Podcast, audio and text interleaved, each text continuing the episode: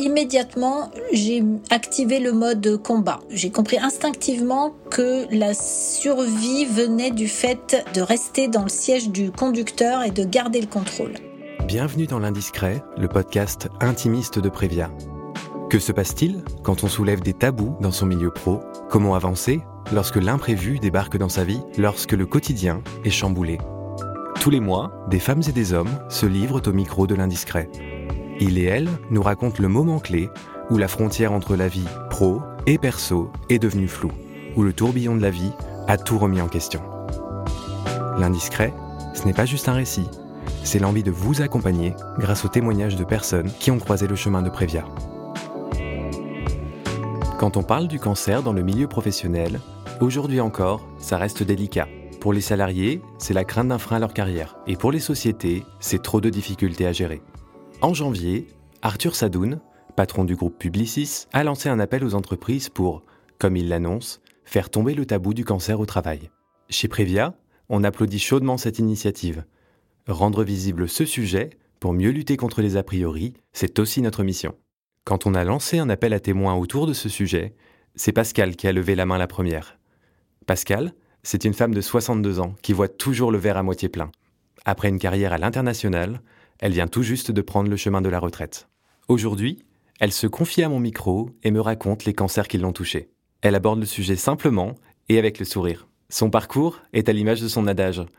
Il y a toujours une solution, alors on se remonte les manches et on y va. Elle nous fait prendre de la hauteur, nous donne son avis et ses conseils. Tout en sagesse et drôlerie, ce n'est pas un récit banal, c'est celui de Pascal.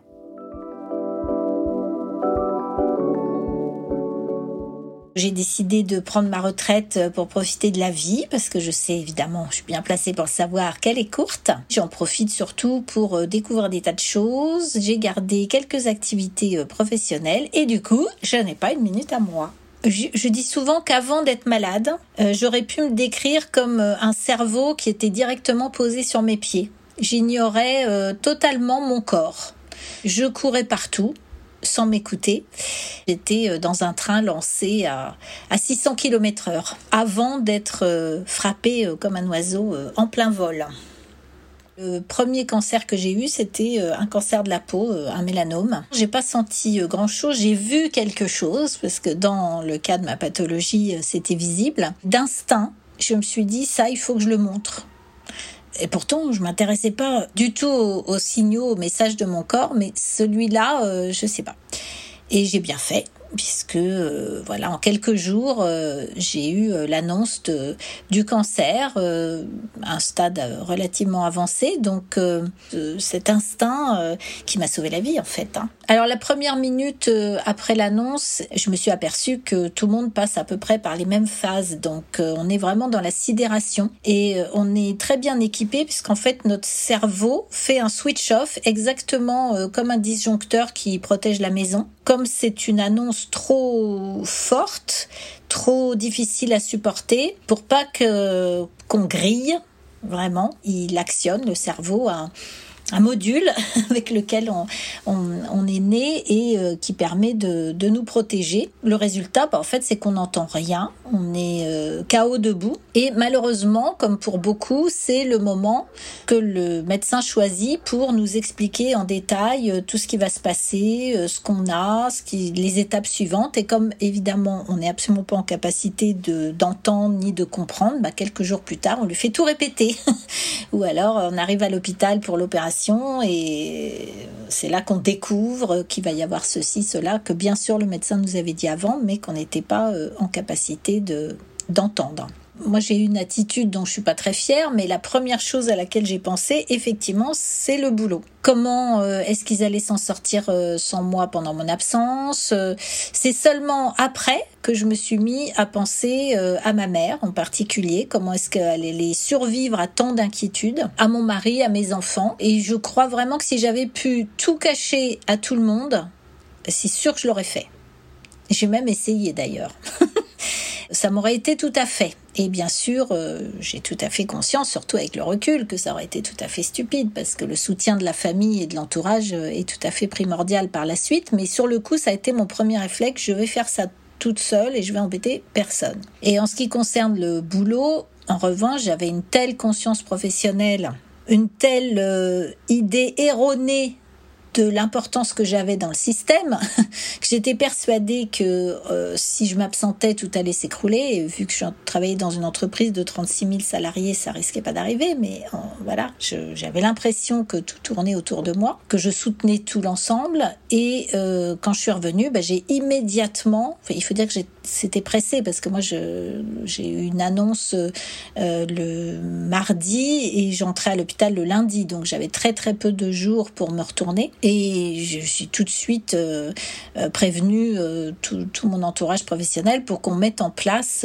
ce qu'il fallait pour soutenir mon équipe, parce que j'avais quand même une, une très grosse équipe à l'époque moi, immédiatement, j'ai activé le mode combat. J'ai compris instinctivement que la survie venait du fait de rester dans le siège du conducteur et de garder le contrôle. Donc, euh, certes, les médecins euh, sont les sachants, hein, euh, c'est eux qui savent ce qu'ils doivent faire pour nous soigner, potentiellement nous guérir, mais malgré tout, le patient doit rester celui qui prend les décisions pour lui-même, sinon ça ne marche pas. Alors, je vais dire, en tout cas, ça marche pas pour moi, mais avec le recul maintenant et le nombre de personnes que j'ai pu accompagner et observer dans leur parcours, euh, ceux qui s'en sortent le mieux sont ceux qui euh, restent au poste de commandement, qui ne restent pas euh, passifs par rapport à tout ça et qui laissent pas les autres, et en l'occurrence l'entourage des soignants, s'occuper de tout à leur place. Il faut mener, à mon avis, une part euh, active dans ce combat. Et c'est vraiment ce que j'ai fait moi d'instinct et ce que je recommanderais maintenant euh, aux autres. Pour bien euh, me soigner, moi, il fallait d'abord que je règle les choses au travail. Donc j'ai organisé aussi bien que possible.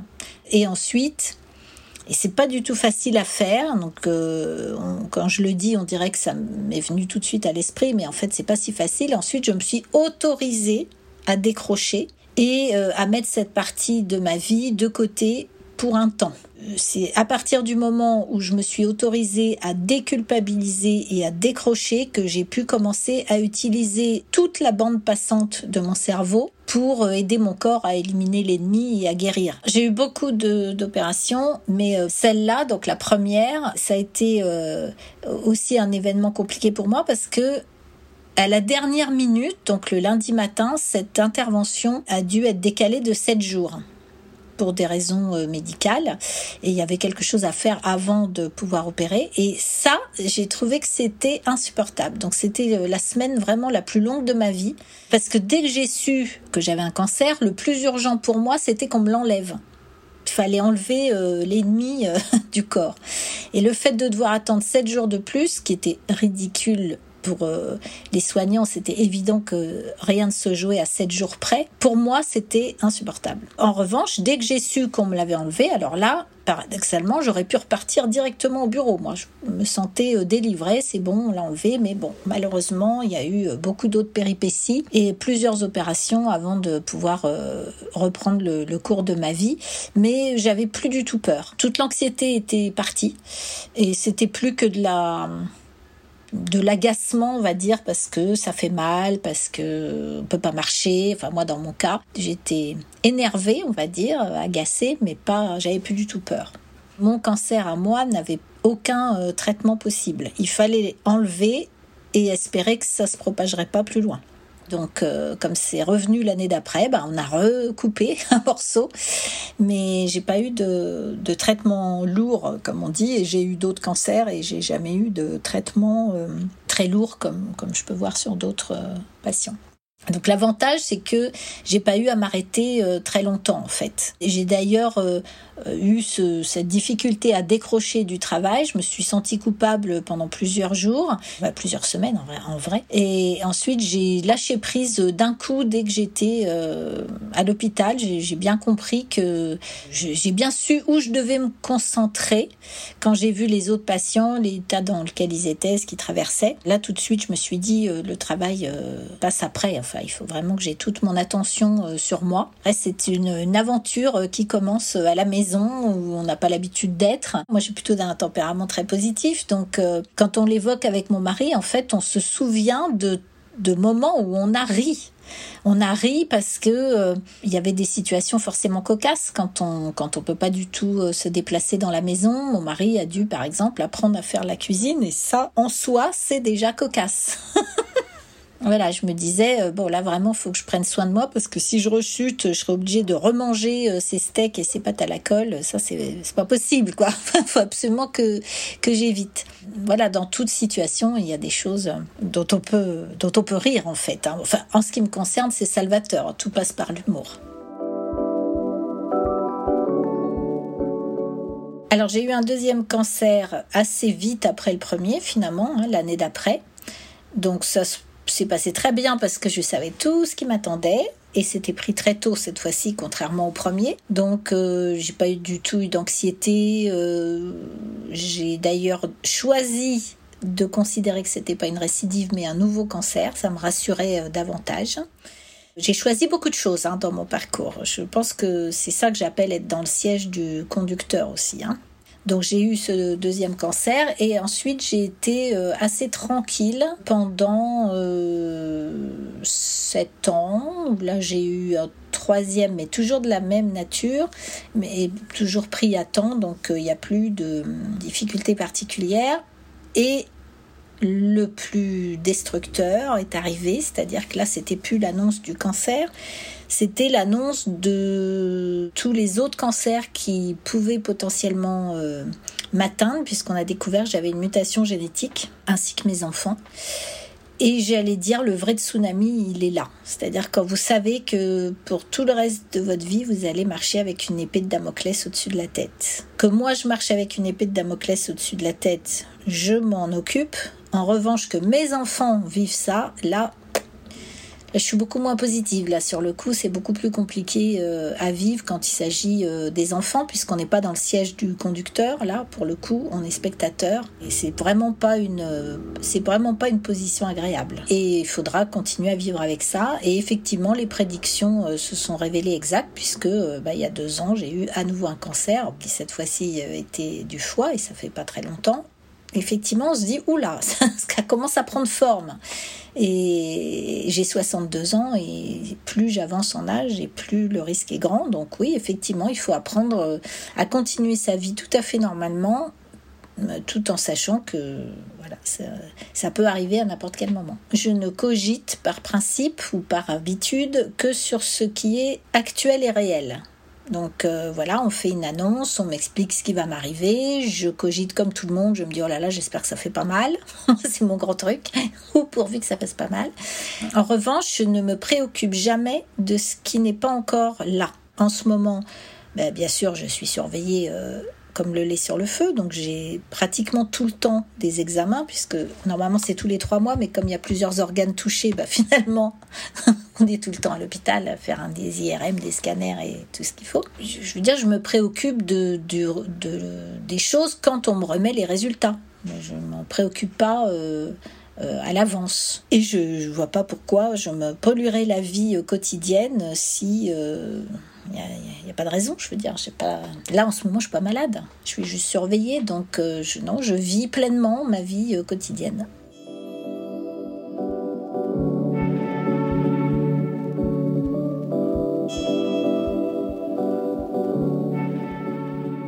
J'ai senti évidemment que beaucoup de choses avaient bougé en moi en particulier le fait que le travail était et sera toujours très important pour moi, mais qui devait avoir sa juste place, et en particulier que mon cerveau ne reposait pas directement sur mes pieds, mais qu'il y avait un corps au milieu. Donc j'ai décidé aussi de m'occuper de la partie entre le cerveau et les pieds. Donc moi, par exemple, j'ai commencé à faire des activités que je ne connaissais même pas avant, comme le yoga, par exemple, ou la sophrologie la personne que j'étais avant avait changé et j'ai tout de suite vu qu'elle changeait pour le mieux. J'ai tout de suite vu qu'il y avait des enseignements à tirer de cette expérience, celle-là ou une autre, hein, tout, euh, tout, traumatisme, tout tsunami euh, entraîne des prises de conscience et la mienne, c'était que j'avais une autre place à occuper professionnellement et que cette place pouvait être, d'abord dans un premier temps, j'ai pensé d'accompagner les personnes comme moi. Et après, je me suis dit, mais pas seulement, je dois aussi accompagner leur environnement de travail, c'est-à-dire l'entreprise, pour qu'elle puisse mettre en place euh, des solutions, des dispositifs pour que ces accidents de vie qu'on est tous amenés à vivre dans une carrière ben, ne soient pas la fin d'une carrière. Où je me suis dit, c'est sans doute une piste, mais j'ai la sécurité aujourd'hui euh, de, de mon emploi, de ce que je sais faire, donc je vais continuer à assurer la sécurité de mon système, on va dire, tout en réfléchissant à ce que pourrait être une prochaine étape. Il faut prendre le temps le temps de faire évoluer, le, d'écouter le changement qui est en train de se produire et de le laisser euh, évoluer. Je vois trop de gens autour de moi qui se précipitent tout de suite sur un changement drastique. Je reviens pas au travail, j'entame une formation, je change tout tout de suite. Et parfois ça marche, parfois c'est bah voilà, c'est un problème euh, au niveau de la sécurité, en particulier de la sécurité euh, financière de sa famille, par exemple. Moi, je dirais qu'il ne faut pas se précipiter et c'est ce que j'ai fait. Je ne me suis pas précipitée. En revanche, j'ai préparé vraiment activement euh, la transition pendant ma formation pour pas me sentir en difficulté. J'ai profité de toutes les aides disponibles dans ce pays de cocaïne dans lequel on vit, où tout est fait pour pour faciliter euh, la vie des nouveaux entrepreneurs, la création d'entreprises, etc. Donc j'ai vraiment profité de tout ce qui existait et je me suis lancée euh, ensuite euh, d'abord en indépendante et trois ans après j'ai décidé de rejoindre à nouveau une équipe parce que la vie, enfin le travail tout seul n'est pas du tout ce qui me convient. Et quand j'ai pris cette décision, bah, j'ai eu la chance très rapidement de rencontrer Prévia et de revenir euh, euh, dans une équipe qui est, formidable. Cette prise de hauteur, elle a été facilitée par le fait que j'avais euh, décidé d'accompagner les autres dans, leur chemin. Donc j'ai ajouté à ma propre prise de hauteur celle des autres, puisque tout le monde vit ces, ces, événements de façon différente. Donc j'ai utilisé leurs enseignements et, je les ai ajoutés au mien pour euh, avoir une prise de hauteur plus riche, on va dire, ou, m'élever encore plus euh, en altitude. Le premier enseignement, c'est que c'est très difficile de donner des conseils en général, et je pense qu'en général, il faut s'en abstenir. Moi-même, je suis coach et donc les coachs, euh, ce qu'ils détestent le plus faire, c'est donner des conseils. Parce que chacun vit cette expérience et s'y adapte en fonction de ce qu'il est en fonction de son expérience de vie et évidemment en fonction de la maladie, puisqu'il n'y a pas un cancer, il y a 10 000 cancers. C'est impossible de donner, à mon avis, des conseils. Cela dit, dans ma prise de hauteur, je me suis dit que, en fait, cette aventure, c'est comme quand on est pris dans un tourbillon d'eau, qu'on soit bon nageur ou pas. Je pense qu'il y a un conseil qui va pour tout le monde, c'est qu'il ne faut pas lutter contre le courant. Il faut pas se débattre. Le meilleur moyen de se noyer, c'est de lutter contre le courant. Et là, dans l'expérience du cancer, pour moi, c'est exactement la même chose. Il faut pas euh, essayer de résister, il faut aller dans le sens de là où nous emmène la maladie, les traitements. Euh, il faut euh, le prendre comme, comme une, une, expérience en quelque sorte. Hein. on doit la vivre de bout en bout. Et au cours de ce temps, je pense que ce qui est important, c'est de se concentrer sur ce qu'on contrôle ou ce qu'on peut changer. Et le, le plus dommageable, c'est de rester en boucle sur ce qui est hors de notre contrôle. Par exemple, est-ce que je vais rechuter? Qu'est-ce que les autres vont penser? Est-ce qu'il va y avoir des nouveaux traitements dans dix ans? Je comprends, hein, bien sûr, que ça soit des, des stresseurs, tout ce que je viens de dire, mais on n'y peut rien. Donc tout le temps qu'on passe là-dessus, on le passe pas là où on a tout le contrôle, c'est-à-dire l'état d'esprit dans lequel on se met, euh, le, fait de bien suivre ses traitements, le fait de prendre soin de soi, tout ça c'est la zone sur laquelle on est 100% en contrôle, ça ne dépend que de nous et c'est là où on doit rester le plus possible. Et le deuxième point, qui à mon avis est extrêmement important, c'est que je ne recommande pas de porter un jugement hâtif sur les réactions de l'entourage, qu'ils soient pro ou perso. Les, autres sont comme nous, c'est-à-dire qu'ils font ce qu'ils peuvent par rapport à la maladie et par rapport à l'annonce qu'on leur en fait. Certains vont avoir peur et vont nous fuir pour fuir cette annonce, cette mauvaise nouvelle. Certains, au contraire, vont être trop empathiques à notre égard et vont nous étouffer. Et tout est acceptable. Je veux dire, on ne peut pas euh, juger les autres euh, sur euh, l'attitude qu'ils vont avoir, alors que nous-mêmes, on a eu une attitude. voilà, elle, est ce qu'elle est. Quand on nous a annoncé la maladie, on fait ce qu'on peut. Et eux ne sont pas plus forts ou plus sachants que nous par rapport à la maladie. On est tous très démunis et on réagit comme on peut. Et je pense aussi qu'avec le recul, je me dis que c'est vraiment très important pour les employeurs, mais aussi pour les collègues, de passer un peu de temps sur les bonnes pratiques, euh, de réfléchir sur les bonnes pratiques qui permettent d'accompagner au mieux ces moments de fragilité qui peuvent, encore une fois, nous toucher tous autant qu'on est. Hein. Le fait d'écouter, de s'adapter, de s'informer, de se sensibiliser aux répercussions que peuvent euh, avoir la maladie ou les suites de la maladie sur le travail, c'est non seulement euh, créer des environnements de travail favorables, mais c'est aussi se préparer soi-même dans l'éventualité où ça nous arriverait. Euh, je voudrais ajouter un conseil, non pas pour ceux qui, comme moi, traversent ces épreuves, mais pour ceux qui les entourent.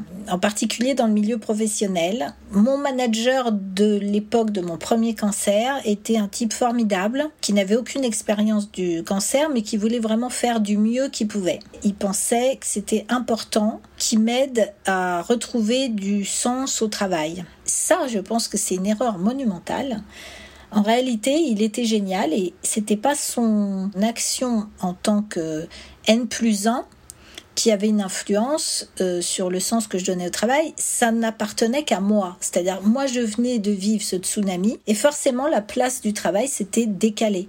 J'avais une vision différente de celle que j'avais avant sur ma vie en général et sur le travail en particulier et qu'il soit un très bon manager ou pas un bon manager ne changeait absolument rien à ça. À un moment, il faut lâcher prise en tant que entourage professionnel ou manager. Ça, je pense que c'est vraiment important d'en prendre conscience que je vois beaucoup de gens malheureux au travail de ne pas pouvoir faire plus pour le collègue ou pour le, collaborateur euh, qui a été malade. Et eh ben oui, on a, un rôle à jouer, mais il a ses limites. Il y a beaucoup de choses qu'il faut laisser aux salariés patients.